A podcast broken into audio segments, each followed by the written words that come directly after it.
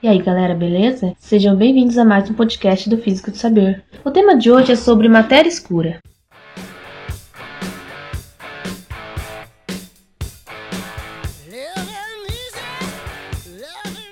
Durante muito tempo, os físicos apostaram que o modelo padrão poderia muito bem ser a última bolacha do pacote. O modelo padrão é o nome de uma teoria que descreve as partículas elementares e a forma como elas interagem entre si. Hoje sabemos que ele é, na melhor das hipóteses, a penúltima. Isso porque em nossas atuais receitas de como se faz o universo há mais ingredientes do que aqueles contidos na teoria. O principal enigma aqui é a misteriosa matéria escura. Desde a década de 1970, astrofísicos vêm notando que as galáxias parecem ter muito mais massa do que se pode observar ao telescópio. Essa massa extra é invisível, mas se faz notar por meio da gravidade que exerce. Do que ela seria feita? Não há partículas conhecidas que possam responder por elas. Daí uma das motivações mais fortes impelindo os físicos hoje a procurar respostas que vão além do modelo padrão. Uma das ideias mais elegantes é da supersimetria. É simples e encantadora. Já vimos como as partículas todas são divididas em dois tipos básicos, os bósons e os fermions. O que as variadas propostas de supersimetria fazem é basicamente se perguntar: e se para cada fermion conhecido existir um bóson desconhecido correspondente e vice-versa? Diversas tentativas de estender o modelo padrão com partículas supersimétricas foram desenvolvidas nos últimos 40 anos e apresentam resultados interessantes. De cara, elas geram uma possível explicação para a misteriosa matéria escura.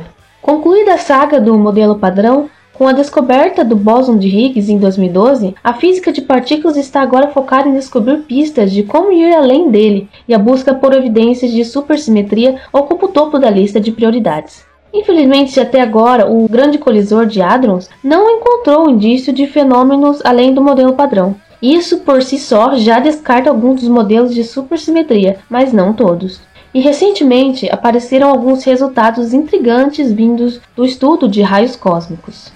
Em março de 2016, dois sinais detectados por uma antena da NASA voando sobre a Antártida num balão causaram curiosidade. Os sinais não vinham do céu, mas do chão. O melhor palpite é que essas partículas tivessem sido geradas nas profundezas do espaço e tenham atravessado o planeta até chegar ao detector.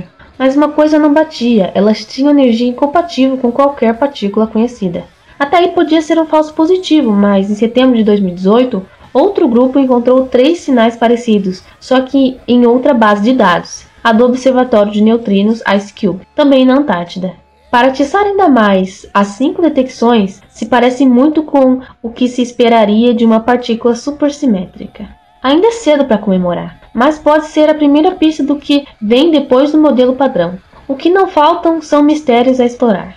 Além de explicar a matéria escura, os físicos ainda penam para entender a chamada energia escura, uma misteriosa força que corresponde por 68% do conteúdo total do universo. Os outros 27% seriam matéria escura e apenas 5% matéria visível. Isso sem falar no fato de que eles ainda não conseguiram integrar no mesmo pacote suas duas teorias fundamentais: a relatividade geral, responsável pela ciência muito grande, e a mecânica quântica, dona dos fenômenos das menores escalas. Há muitas propostas em cena para abrir o caminho para essa futura teoria. A mais popular sugere algo muito louco. Imagine que cada partícula na verdade seja uma cortina minúscula, vibrando. Dependendo do padrão de vibração, ela se manifestaria com uma partícula diferente. E o detalhe, tudo isso se daria em 10 dimensões espaciais, algumas delas tão pequenas que não podemos ver. Essa é a teoria das supercordas. Para quem não gosta, há quem sugira outras maneiras de quantizar a gravidade. E há até quem defenda que a relatividade geral e a mecânica quântica jamais serão integradas. De todas essas possibilidades, a supersimetria se sobressai por ser apenas a ponta do iceberg. A ideia que está mais perto de ser confirmada ou refutada. Gostaram do tema de hoje? Não esqueçam de nos seguir nas redes sociais, no Instagram e no Facebook Física do Saber. E qualquer dúvida ou sugestão é só nos mandar uma mensagem. Até o próximo podcast.